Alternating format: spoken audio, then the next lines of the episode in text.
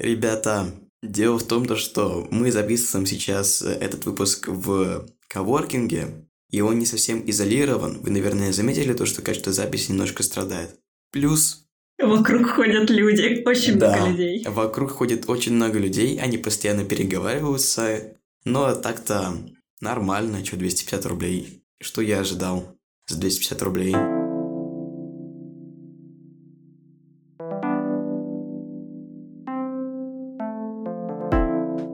Знаешь, это так романтично застрелиться в поле. Причем он э, оттуда, мне кажется, не может выбраться. Конечно, офигенно, но come on. У него отец священник. Всем привет, ребята! С вами снова Андрей Наречный, и это подкаст «Изо в квадрате». Сегодня у меня в гостях Екатерина. Привет. Художник, организатор творческих мероприятий и предприниматель. Сегодня мы, как всегда, рассматриваем картины разных эпох, пытаемся понять, что нам хотели сказать их авторы, и читаем критиков. На этот раз рассматриваем картину Ван Гога «Звездная ночь». А вы не оставайте, тоже подключайтесь к творческому процессу, к обсуждению. Ссылочка на эту картину будет в описании. Прямо сейчас перейдите в описание и смотрите ее с нами. Сейчас будет небольшая некоммерческая ставка. Дело в том, то, что я и Катя очень творческие личности. Катя – это профессиональный художник в области кастомизации одежды. Она расписывает красками худи, толстовки и футболки. Ну, также я могу сказать, что я расписываю и джинсовую одежду, и кожаную, и Могу даже расписать обувь, кожанки и головной убор. Сумку. Тоже. В общем, все это у Кати в компетенции. Так что, если я вас заинтересовал, то переходите по ссылочке в описании и заказывайте. Так как Катя работает на заказ, вы можете представить себя в голове или просто найти из интернета любую картинку и заказать в нее. Она... Ну, а также можно мне просто рассказать, какие-либо есть задумки, или если нет, то я в этом помогу и создам их с нуля. Угу. А она сделает офигенный принт, который при этом очень качественный, не стирается, не ломается со временем. Да, точно не стирается. Я использую определенную технику, использую определенные краски, закрепляю, и все держится больше ста стирок.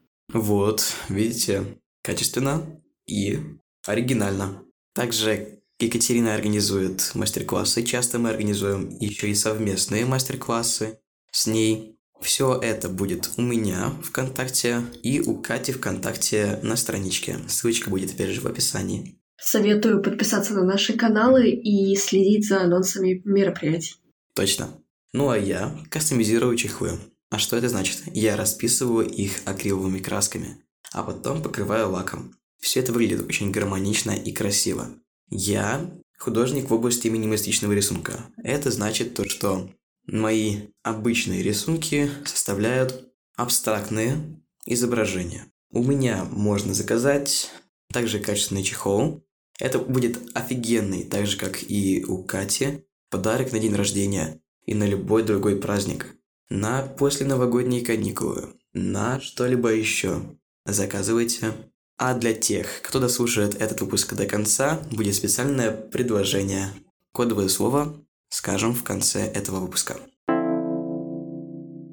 Что ты знаешь об этой картине? Вообще, я изучала художника Ван Гога, но это было достаточно давно, так что я многое могу не помнить. Инсайты будут. Это точно, я уверена. Как всегда, то, что вы любите. Ну что, теперь мы переходим к краткой биографии художника. Винсент Ван Гог родился 30 марта 1853 года в деревне Грод-Зюндер в Нидерландах. Умер 29 июля 1890 года в городке Оверсюр-Уаз во Франции. Его мать – это Анна Корнелия Карбентус Ван Гог. Домохозяйка любила заниматься сочинительством, а отец – Теодор Ван Гог – священник.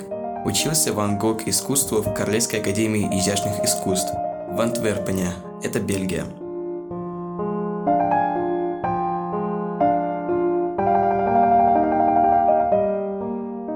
Но что я сразу же могу сказать о художнике? Он очень много путешествовал. В отличие от всех тех других художников, которых мы изучали ранее, у меня был первый сезон, надеюсь, ты слушала.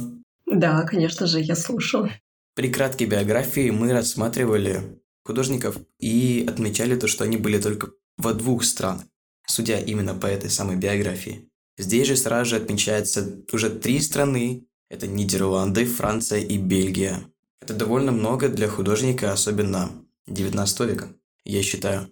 Что дальше? Прожил он не очень много. И тут подключаются мои искусствоведческие знания.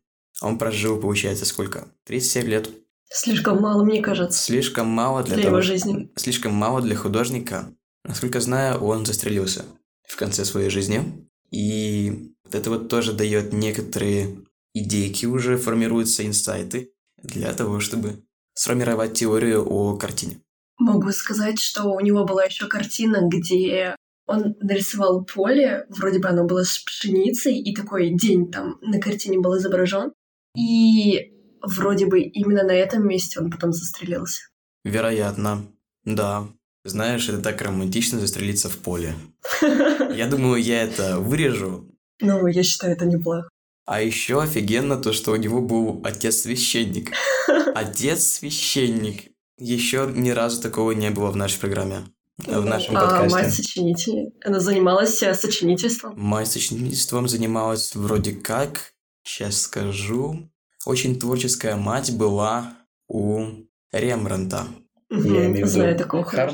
У него была, к тому же, тоже очень религиозная семья, но священников еще не встречал. Это какое-то, наверное, тоже скажется на религиозности его всей живописи, меланхолические даже нотки, потому что Ван Гог исповедовал христианство, причем католическое, раз это Нидерланды. Европа вся? Да, Европа В вся. основном. Католическое. Католическая, да. Это всегда связано с некоторыми ограничениями, с некоторой меланхолией. Итак, это было довольно-таки длинное и интересное обсуждение По поводу Я- истории по Ван Гога. поводу истории Ван Гога и его краткой биографии. Смотри, как можно много фактов о нем рассказать просто по биографии. По-моему, офигенно. Мгм. Я думаю, теперь можно переходить к рассмотрению картины. Я согласна с этим решением. Поехали. Я рассматривал постимпрессионистов некоторых, то есть я имею в виду фависта, рассматривал, рассматривал импрессиониста, но ничего такого я еще не видел. Ни разу. Ребят, как вы на это смотрите? Она достаточно пасмурная. Пасмурно, да. Вот что мы вообще видим на картине? Какой-то снизу город, Да, снизу рядом, горы. рядом горы, справа. Вот это вот невероятное странное возвышение. А над Оно этим... похоже на какие-то, может быть, всплеск чувств этого Ван Гога, его дерево, и Ой, это замок. Я даже не знаю. Вообще, Мне- я раньше думала, что это замок. Вот мне щас ассоциировалось с какими-то горами, очень высокими, или какими-то, не знаю, лозой. Но сейчас это больше похоже на лозу, на вот этой вот качественной репродукции, которую, кстати говоря, мне предоставила сама судьба. И Я нашел ее в учебнике по истории, вложенную просто в этот учебник по истории для девятого класса. Замечательно, Да, я такая- считаю. Да, такая интересная Просто история. повезло. Просто повезло. А вот над всем этим мы видим невероятно огромное звездное небо.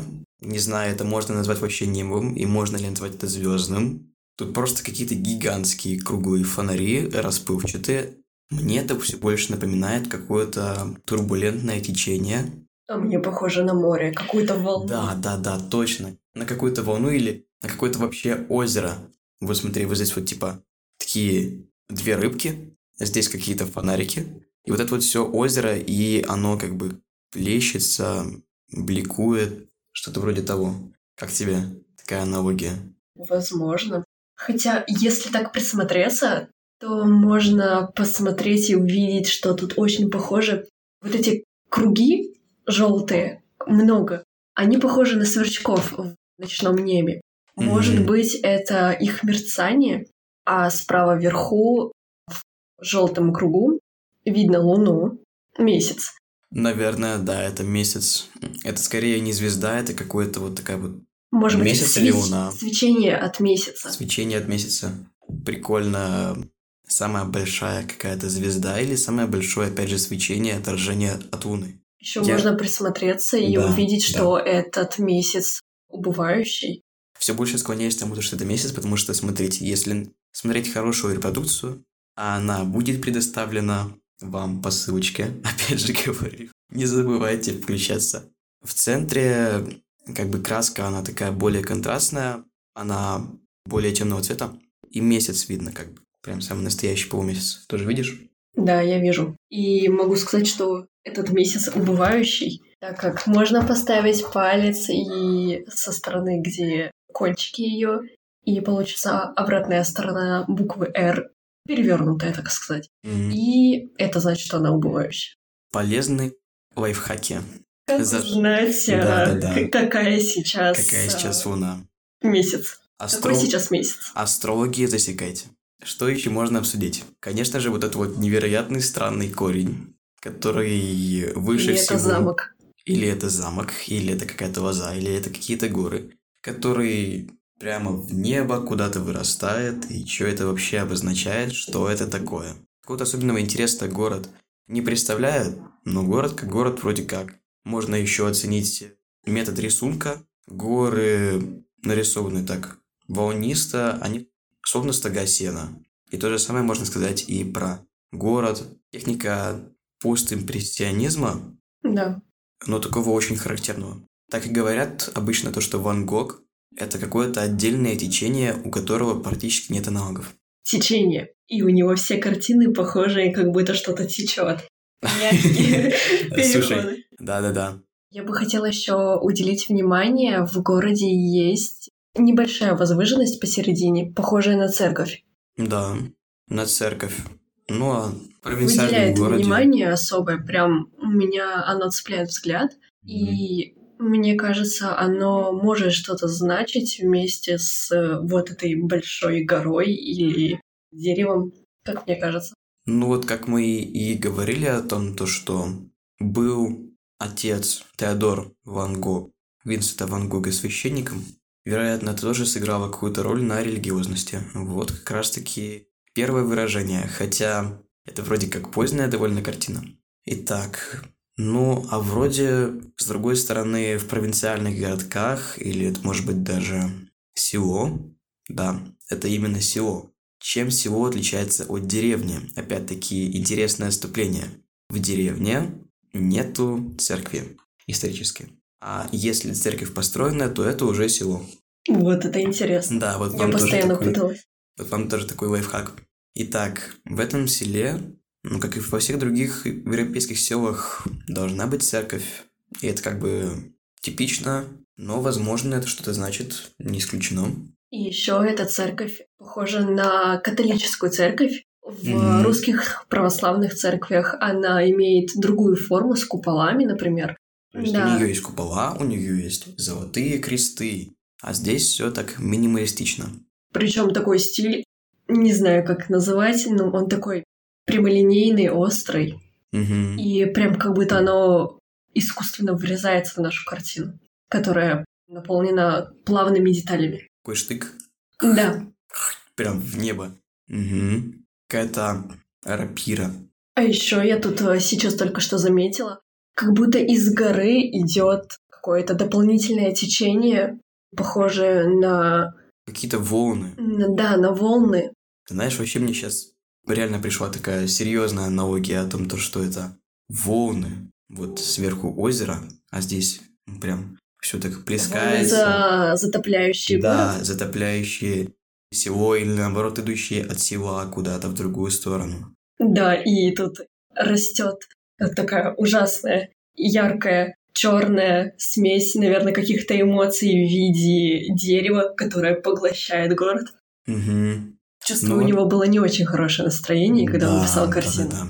И вот это вот самая интересная часть картины. Что это такое? Я еще раз спрашиваю, что это такое? Это сгусток каких-то реально эмоций. Это доказательство того, то, что Ван Гог, в общем-то, психом был на самом деле. Ну, И- если он отрезал ухо, хотя Если он он... отрезал ухо, да, есть такая очень популярная история о том, то, что Ван Гог отрезал ухо и подарил его своей Девушки. девушке, если не ошибаюсь. Что-то там на день рождения или на какой-то праздник. Но также есть мнение, что он на самом деле ухо не отрезал, а отрезал только мочку от уха. Слушай, это все равно как-то стрёмно отрезать мочку от уха и дарить ее к тому же еще и своей девушке. А еще есть такая cool story о том, то, что когда Ван Гог учился в школе, если не ошибаюсь, это было именно про Ван Гога, вместо того, чтобы делать домашние задания, он ходил на кладбище, собирал там цветы и дарил их учителю на следующий день вместо домашнего задания. Вот так оно миленько и одновременно стрёмно. И теперь я даже не удивляюсь. Я считаю, что это очень жутко. Это очень жутко, на самом деле. Чё, чё а учителя знали, что он ходит на кладбище и дарит цветы именно с кладбища? Я думаю, это было известно. Просто никто не хотел об этом говорить. Когда мы так поговорили, я даже не удивляюсь. То, что вот это вот корневище выросло, В его жизни и изображено на картине. изображено на этой картине. Кстати, это может быть еще на самом деле все-таки замок, в котором он сам заточен. Это интересно. Я не знаю. Но это реально, это интересно. Причем он э, оттуда, мне кажется, не может выбраться, потому что внизу очень переплетены все эти элементы. И типа, смотри, вот здесь вот повсюду такой прекрасный мир, какие-то невероятные холмы, полуволны, невероятно красивое озеро вместо неба и прекрасный, хотя, с другой стороны, ничем не выражающийся городок с церковью или село. А И он причем здесь... там все спокойствие, хорошо. А вот это вот вот этот вот странный замок, и он там заточенный, он не может оттуда выбраться в этот прекрасный мир. Он ему полностью закрыт. Это реально... Это как теория.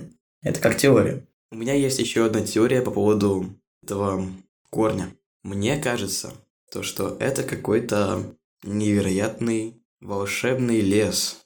Лес. Да, лес с гигантскими деревьями, полулозами. Совсем А где листья? вот в том-то и прикол, то, что листьев нет. Это дремучий лес.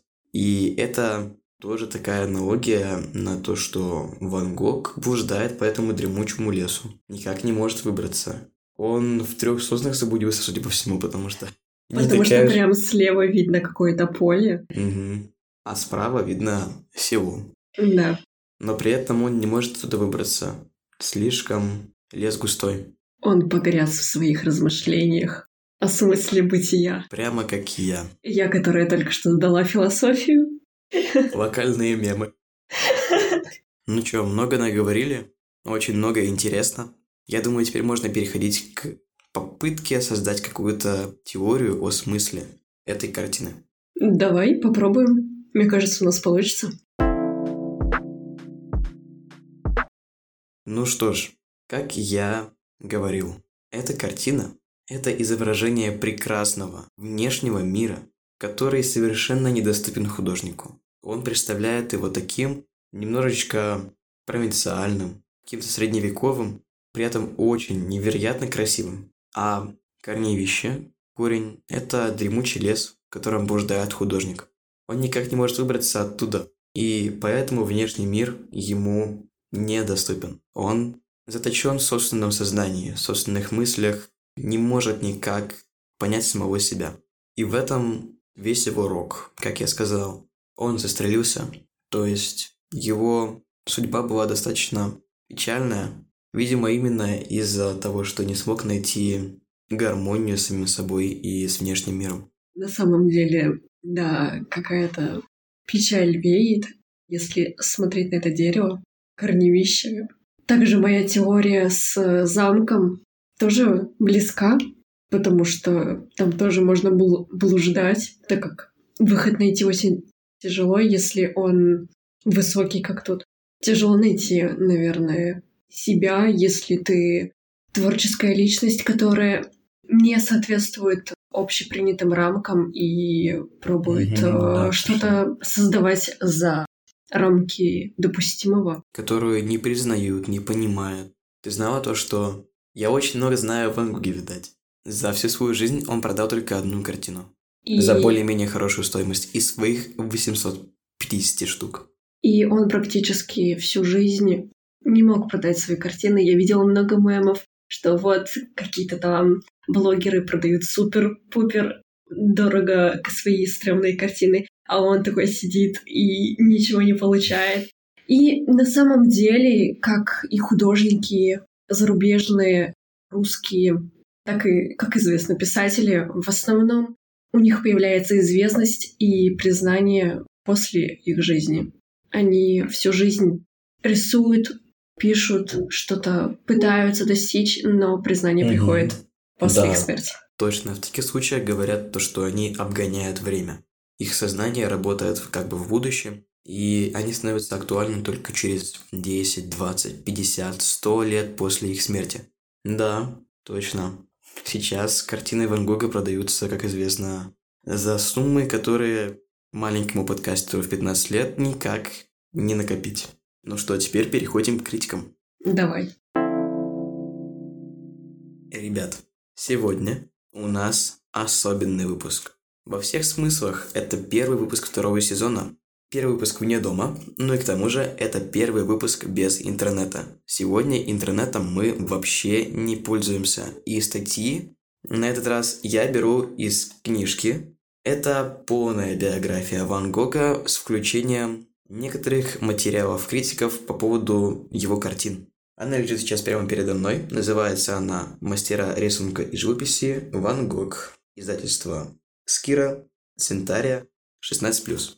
Тебе еще ее нельзя читать, закрой. Ой, как же так? Как же так? Здесь очень много изображений, репродукций картин. Она реально невероятно классная. Очень нравится мне. К сожалению... Вот эти ирисы мне очень нравятся. Ирисы? Да. да реально... У них цвета очень насыщенные. Mm-hmm. Цвет вот этот синий мне прям привлекает внимание. Отдельная тема для разговора. О, картина, где он отрезал себе ух. Да-да-да. Автопортрет. автопортрет Ван Гога. Ну, именно сейчас я думаю прочитать некоторые дополнительные факты из его биографии, для того, чтобы подвести затем к критическим материалам. Первенца в семье Ван Гогов назвали Винсентом, но не прожил и одного дня. Год спустя, 30 марта 1953 года, в деревне Грот-Дюндрат, Нидерланды, Ван Гогов родился второй сын, который тоже получил имя Винсент. Его отец Теодор был протестантским пастором, а мать Анна Карбентус – дочерью продавца книг из Гааги. Протестантским пастором. Протестанство. Но, вот протест... это да. Но протестанство, насколько знаю, оно еще более... Суровое? Суровое. Самое реформативное течение, наиболее суровое – это кальвинизм, но при этом протестанство тоже было достаточно суровым, насколько я знаю, из моих исторических знаний. знаний. Позже родились три сестры и два брата – Анна, Элизабет, Велимина, Теодорус и Корнелис. Семья была большая. В первые годы Винсент не проявлял особых талантов. Сложный характер и замкнутость помешали ему завершить курс обучения в школе. Не окончил школу. Надо же. И сложный характер, замкнутость. Смотри, вот эти вот все черты, которые в конце концов сыграли роль в его искусстве. Когда юноше было 16 лет, его дядя, тоже Винсент, пригласил племянника на работу в торговую фирму Гупиль и Ко. Таким образом, молодой Ван Гог впервые познакомился с искусством не в мастерской и не в классе академии, а в храме торговли. Парадоксально, если учесть, что при жизни он смог продать за хорошую цену одну лишь работу – «Красные виноградники в Орле», купленную бельгийской художницей Анной Бог. Да, я был прав, он продал всего одну картину. Можно даже найти эти виноградники в Орле. Здесь есть целый список репродукций. Фирма Гупиль и Ко в 1850 году основал Адольф Гупиль вместе с группой партнеров, одним из которых был Винсент Фан Гог, старший. Компанию можно считать первым международным художественно-торговым предприятием, поскольку у нее имелись филиалы в Париже, Лондоне, Берлине, Брюсселе, Вене, Нью-Йорке и Гааге. Ну, вот это да. Да. И при этом он продал всего одну картину, опять же, Чувствую, он был плохим продажником. Да. Его, интересно, выгнали с работы? Или он добровольно ушел в мир творчества? Сейчас скажу. Винсент несколько месяцев работал учителем в Англии, затем клерком в книжном магазине в Дортхерте недалеко от Роттердама. Это значит то, что в 1866 году он уже не был участником. Мне кажется, из-за того, что он не интересовался коммерческой деятельностью, а был просто художником, то у него именно в этом были проблемы, почему он не мог продать свои картины. Да, точно. Он просто ушел, просто уволился. Вот так. Если бы он э, учился бы схемам продаж и на самом деле нанял хотя бы людей, которые бы рекламировали его деятельность. Это, конечно, офигенно, но come on. У него отец священник. Вообще, это, мне кажется, у него не в крови. Ну да, он просто человек творчества и процесса. Ему нравилось э, рисовать, он Мгм. кайфовал от этого и разочаровался, что люди не видели его, хотя он это и не показывал особо. Угрюмый и замкнутый молодой Ван Гог нашел утешение для своей души в усердном изучении священного писания и посещении литургии. Единственным, кому Винсент мог полностью довериться, был Тео. Это его брат. Братья поддерживали постоянную переписку до самой кончины художника. Впоследствии эти письма составили богатую коллекцию сокровенных мыслей и оригинальных набросков. Интересно как. Было бы хорошо зачитать какие-нибудь отрезки из э, писем художника. Слушай, было бы классно. Да, точно здесь есть. Не умеющий поддерживать обычные человеческие отношения, запнутый и одинокий Ван Гог общался в основном посредством переписки. Сохранилось 844 письма, из которых более 650 адресованы любимому брату Тео. Важные сообщения он посылал также и младшей сестре Велимине. Брат заботился о нем, поддерживал финансово и оставался единственной постоянной связью с внешним миром в трагической жизни художника. Невероятно, столько писем. Здесь есть фотография с наброском. Он, наверное, на этом наброске хотел показать брату свою задумку, чтобы можно было бы еще нарисовать. Да, Мне кажется, эта картина не была реализована. даже не знаю, какая это картина, в зависимости от этого. Эскиз реки с двумя лодками из 660-го письма брату Тео. Можно попробовать потом э, нарисовать ее. Лично я загорелась Пожалуйста. желанием. Если ты хочешь репродуктировать Ван Гога, Я репродуктировала Сальвадора Дали, почему бы это не сделать с Ван Гогом? И не только Сальвадора Дали, еще и Брюлова. Я О. точно помню про Врубеля, Врубеля, Врубеля, и вот Яна я имею в Вермеера. У тебя же есть офигенная футболка с Врубелем, с его демоном. Да, демон сидящий. Демон сидящий. И еще у меня была картина тоже на фиолетовой футболке с э, Яном Вермеером. Девушка с жемчужной сережкой. Вообще, у Кати очень много разных, ну, как бы... Репродукции картин. репродукций картин именно на футболках. И на кофтах пишет, и на футболках, и это все выглядит невероятно классно. Больше всего мне сейчас нравится у нее Джокер. Джокер. Да. Это был один из моих первых заказов. Я расписывала две футболки на годовщину свадьбы. М. девушке и мужчине. Я потом им делала еще повторные заказы. И я помню, что постоянно они приходили именно в своих футболках, что было радостно для Классно. меня. Но если говорить про меня, то я пишу не Врубеля, не Брюлова. Я скорее про Казимира Малевича и его последователей. Напоминаем то, что мы оба творческие личности, которые делают на заказ Катя кофты и футболки, она художник По А. одежде. по одежде, а я чехлы для смартфонов. Я художник-самоучка в стиле минималистичного рисунка. Я считаю, что я тоже самоучка, ведь художественную школу я бросила. Хотя немного жалею об этом, но, в принципе, мне все основы там дали. Так что всему, чего я хотела бы обучиться, я этому сама обучалась. Это М. написание картин маслом, портреты, одежда. Это все я сама пробовала. Но при этом И- получается реально классно. Спасибо. И даже вот за, казалось бы, небольшое количество времени, к примеру, на мастер-классах, последний раз совместный мастер-класс у нас был 11 числа. 11, да, 11 числа, воскресенье.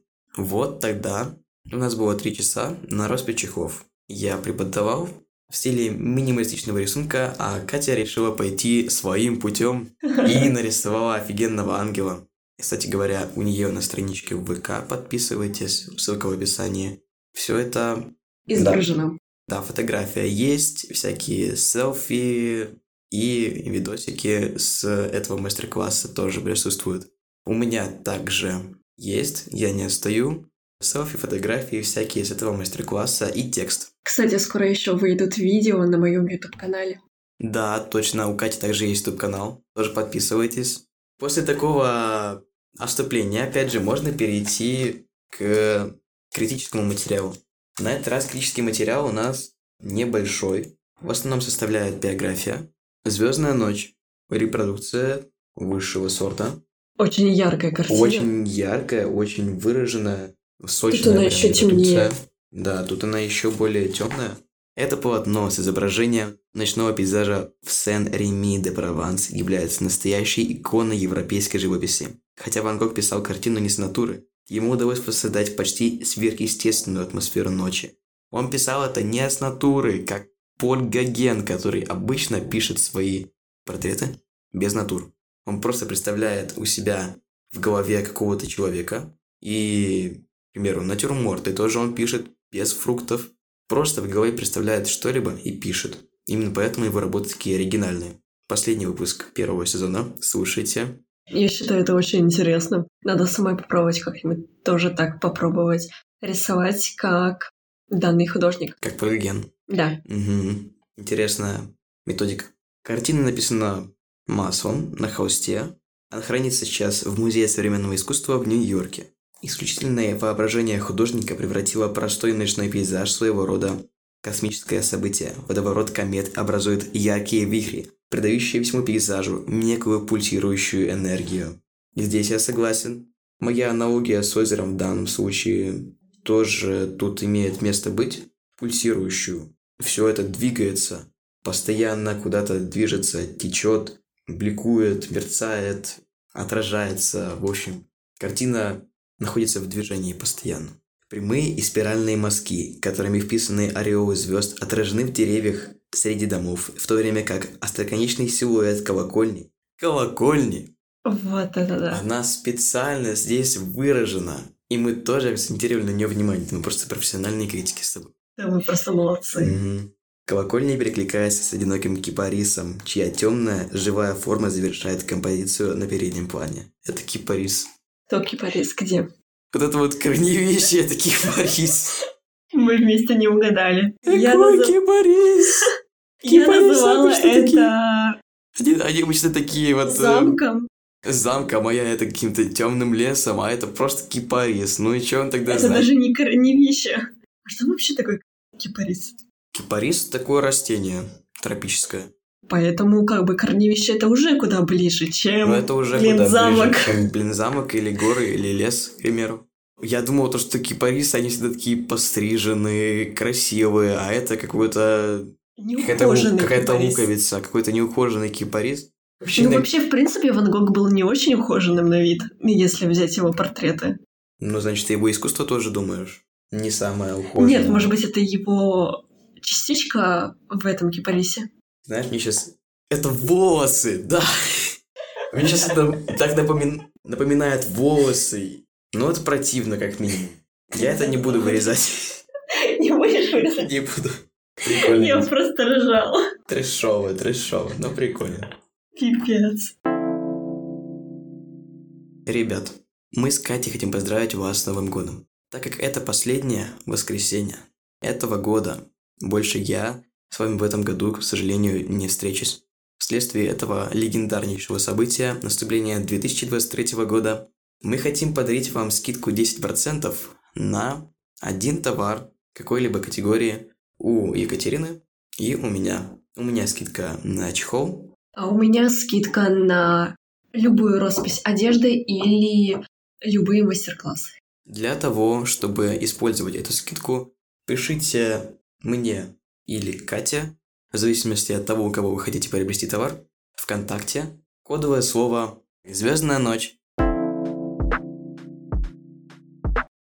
Ну что, ребята, на этом мы заканчиваем, так как время аренды коворкинга у нас также заканчивается. С вами был Андрей Наречный, ведущий этого подкаста, предприниматель и просто ученик 9 класса. А в гостях у меня была Екатерина или просто Катя, художник, организатор творческих мероприятий и предприниматель.